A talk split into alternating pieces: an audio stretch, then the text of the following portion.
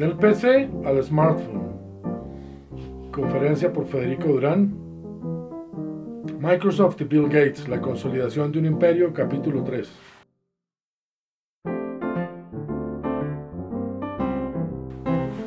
Es imposible pretender hablar de Microsoft sin hablar de Bill Gates.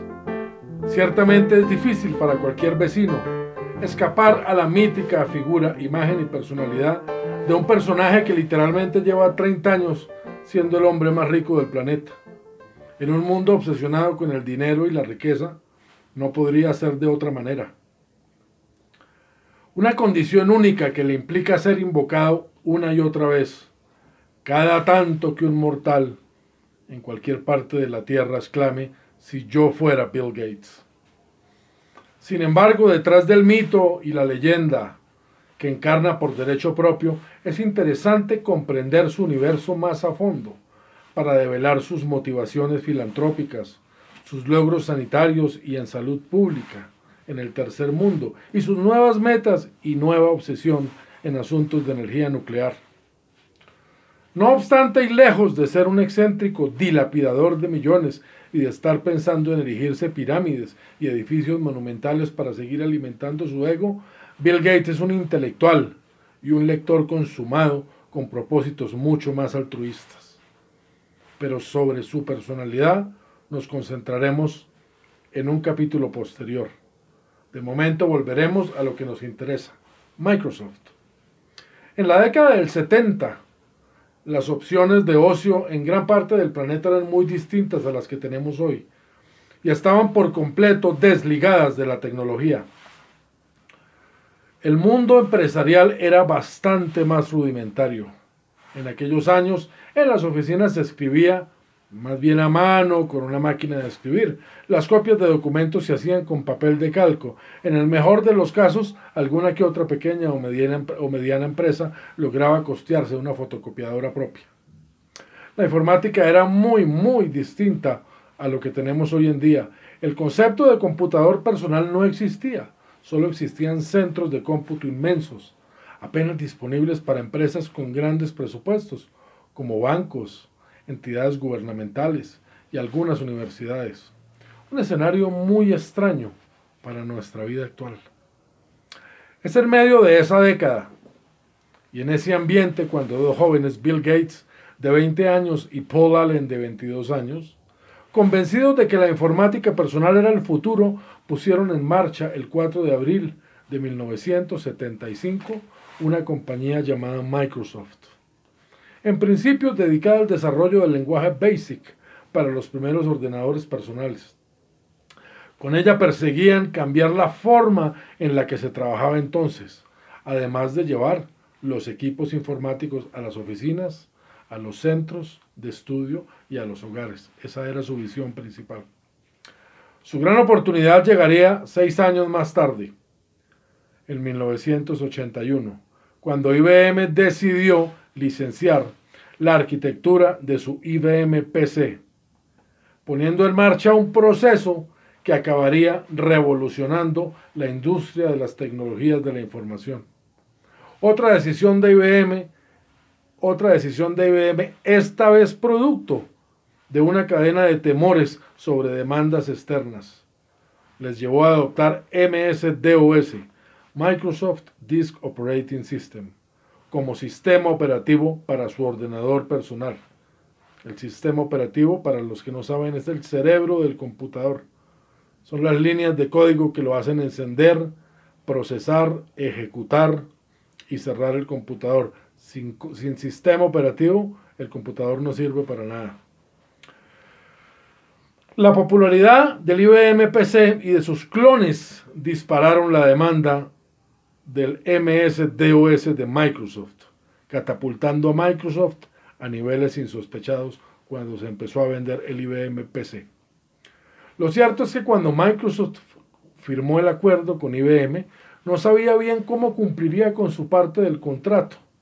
La empresa hasta entonces dedicada a crear programas de computación no había desarrollado un sistema operativo como el que pedía IBM. Sin embargo, Gates y Allen, que entonces tenían 25 y 27 años, respectivamente, sabían dónde buscar. Compraron los derechos de un sistema operativo llamado QDOS, creado por Tim Patterson para la empresa Seattle Computer Products. El resultado fue el PC DOS, como se conoció a la versión del sistema operativo que Microsoft licenciara a IBM para sus computadores personales. De otra parte, IBM, como líder mundial de la computación, había tenido que enfrentar muchas investigaciones de antimonopolio y demandas legales por supuestamente ahogar a la competencia. Habían sido demandados por gente clamando que habían robado sus líneas de código y podría ser muy costoso para IBM incurrir en, en más disputas legales que la verdad querían evitar. Así que en sus términos de referencia dejaron por explícito que querían un sistema operativo de entera propiedad de Microsoft. IBM sencillamente compraría las licencias, de manera que de presentarse algún problema de propiedad intelectual sería Microsoft quien tendría que enfrentar las demandas si las hubiesen. Entonces el acuerdo liberaba y le permitía a Microsoft vender su sistema operativo a otros fabricantes de computadoras. Esa decisión sería la clave que hiciera que el IBM PC se convirtiera en un estándar industrial en los años por venir, catapultando a Microsoft hasta la estratosfera porque podía venderle el sistema operativo, le vendería el sistema operativo a todos los clones que se iban a venir copiando el, el PC de IBM. Entonces Microsoft iba a ganar con el PC de IBM y con todas eh, sus licencias funcionando. El IBM, PC se lanzó el 12 de agosto de 1981, reuniendo todas las características deseables de un ordenador en una máquina pequeña, con el prestigio de la marca IBM. No era barato, pero con un precio base de 1.565 dólares era, era al menos asequible para muchas empresas y confiados por el gran respaldo y el logo de IBM en cada una de las máquinas, los consumidores respondieron alentados y motivados por las nuevas aplicaciones que también estaban saliendo de hojas de cálculo que salían al mercado. Para 1985, el exitoso MS-DOS comenzaba a dar muestras de desgaste, el sistema operativo de Microsoft. Eh, muestras de desgaste, por lo que IBM le pidió a Microsoft que desarrollase un sistema operativo nuevo para sus equipos, que se llamaría el OS2. Microsoft lo hizo, pero para la fecha sus programadores ya estaban puliendo la primera versión del mundialmente conocido Windows. La historia de los sistemas operativos para ordenador merece mención especial porque ha evolucionado en paralelo a la propia evolución del computador personal. Y es en esta trayectoria que Windows se eleva como el principal protagonista, pues fue el que logró democratizar la informática personal a nivel mundial y ha marcado todas y cada una de las etapas de su desarrollo, desde la llegada de Internet hasta la adopción de tablets o smartphones. Pero miremoslo en detalle. Aunque Microsoft ya se había labrado una excelente reputación con el MS-DOS, los complicados mandatos eran unas pantallas negras y, y se manejaba, era con teclado y con comandos, era sumamente difícil. Cuando llega el Windows, lo que hace es que se pone una interfaz gráfica y ya se mueve con la, salen las ventanitas y movemos las carpetas y esto. Pero antes de la interfaz gráfica era una pantalla negra con comandos espantoso y por eso no se había ni popularizado ni masificado. Entonces, aunque Microsoft ya se había labrado una excelente reputación con ese MS-DOS, con el de comandos que les digo, los complicados, los complicados mandatos basados en caracteres eran muy difíciles de aprender y de utilizar. Se necesitaba con urgencia ese entorno gráfico. La solución fue Windows. Apple para entonces había desarrollado para sus equipos Macintosh un sistema mucho más intuitivo, basado en una interfaz gráfica con iconos que tomaron la idea de Xerox Corporation. Pero a diferencia de IBM, la compañía de Cupertino, Apple, decidió en 1984 no licenciar la tecnología de los Mac a máquinas de otras marcas, dejando vía libre a Microsoft que en 1985 lanzara Windows, su propio sistema operativo gráfico. Su primera versión, la 1.0, un desarrollo a medio camino entre una evolución gráfica del, del, sistema operativo original del MSDOS y una especie de clon de un Mac OS. Cosechó su primer gran fracaso. Pero en una actitud que con el tiempo se convertiría en una de las constantes de Microsoft, supo rectificar sobre el camino y mejoró el producto hasta llegar a la versión Windows 3.1, con la que Windows se consolidó en 1992. Aquel Windows 1.0 del que se mofaban los usuarios de Mac acabó barriendo a alternativas como el entorno gráfico de GEM, el Digital Research, el Nest de Steve Jobs. Incluso superó al OS2, que fue un prometedor desarrollo conjunto entre IBM y Microsoft, hasta que la segunda, o sea Microsoft, desertó para centrarse en su propio proyecto de Windows para, entornos corporativos. Llegaría Windows 95 a finales de verano, alcanzando una enorme popularidad. Incluía ya el botón de inicio y su menú, y contaba con conexión a Internet por vía telefónica. Ese mismo año llega la primera versión del navegador de Internet Explorer, lo que marca definitivamente la entrada de Microsoft en la web. En 1996 llega Windows NT, más pensado para su instalación en ordenadores que formaban parte de una red. Y en 1997 llega Internet Explorer 4.0, que logra desbancar por completo a Netscape, y Netscape se va a la quiebra. Que había sido, Netscape había sido el líder hasta entonces.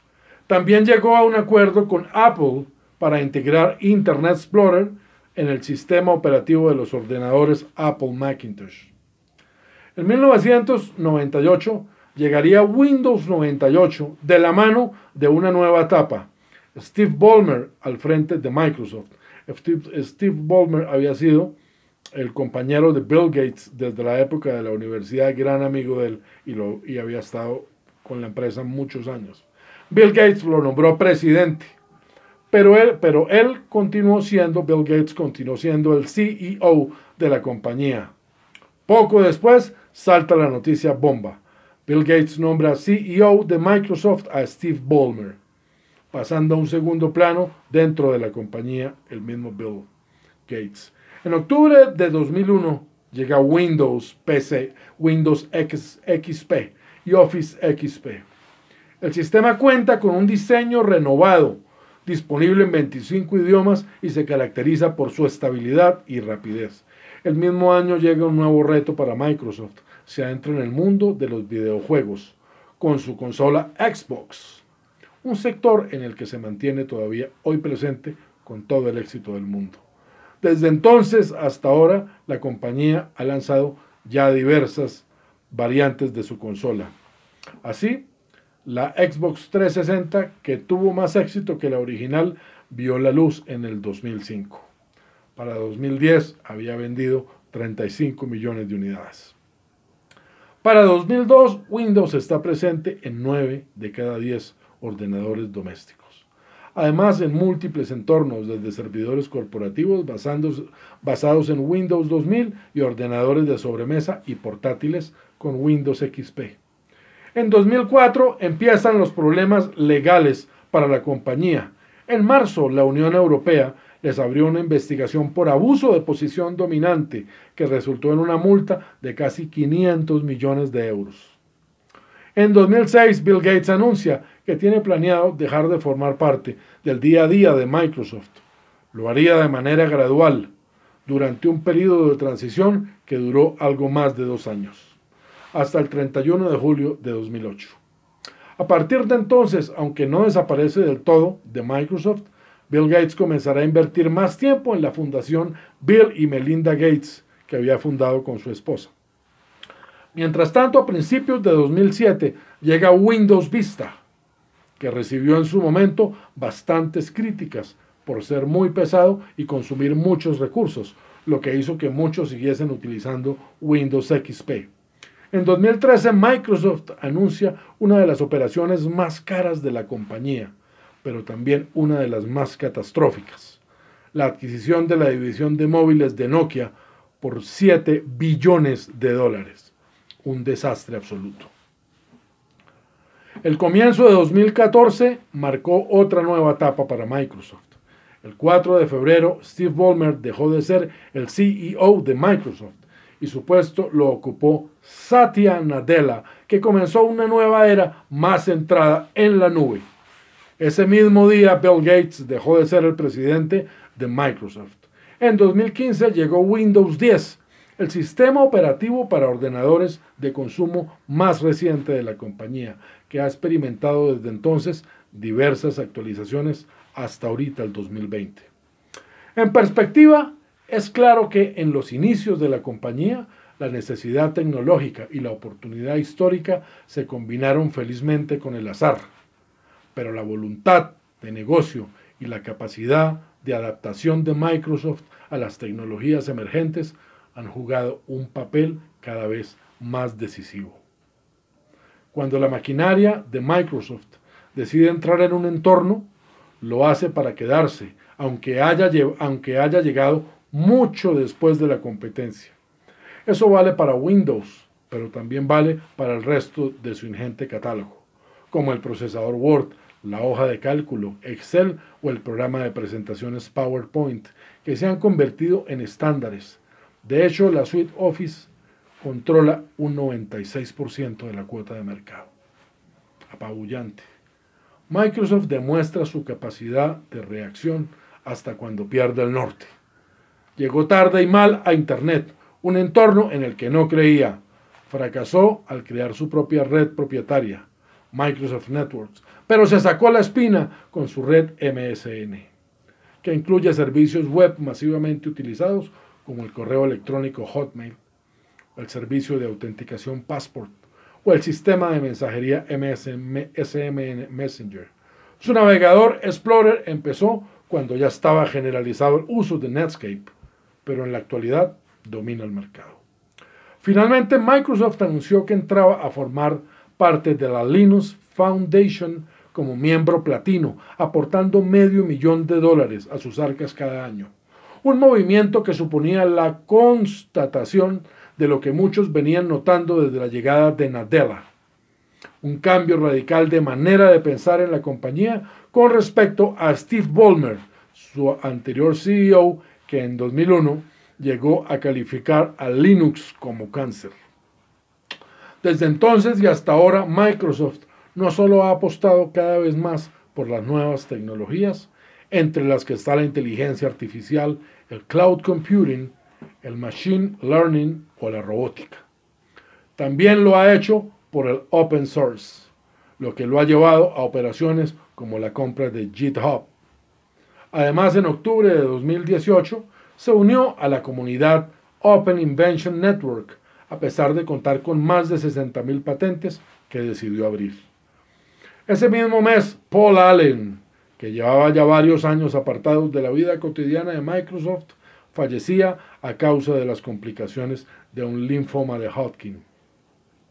Estos son solo algunos de los proyectos que están en marcha en Microsoft, que a pesar de ser una de las tecnologías más longevas del mundo, es también una de las que mejores, una de las que mejor se ha sabido reinventar para adaptarse no solo al presente, sino, al, sino también al futuro próximo bien por Microsoft. Un próximo video hablaremos bastante más de Bill Gates. Ya les avisaré el nombre.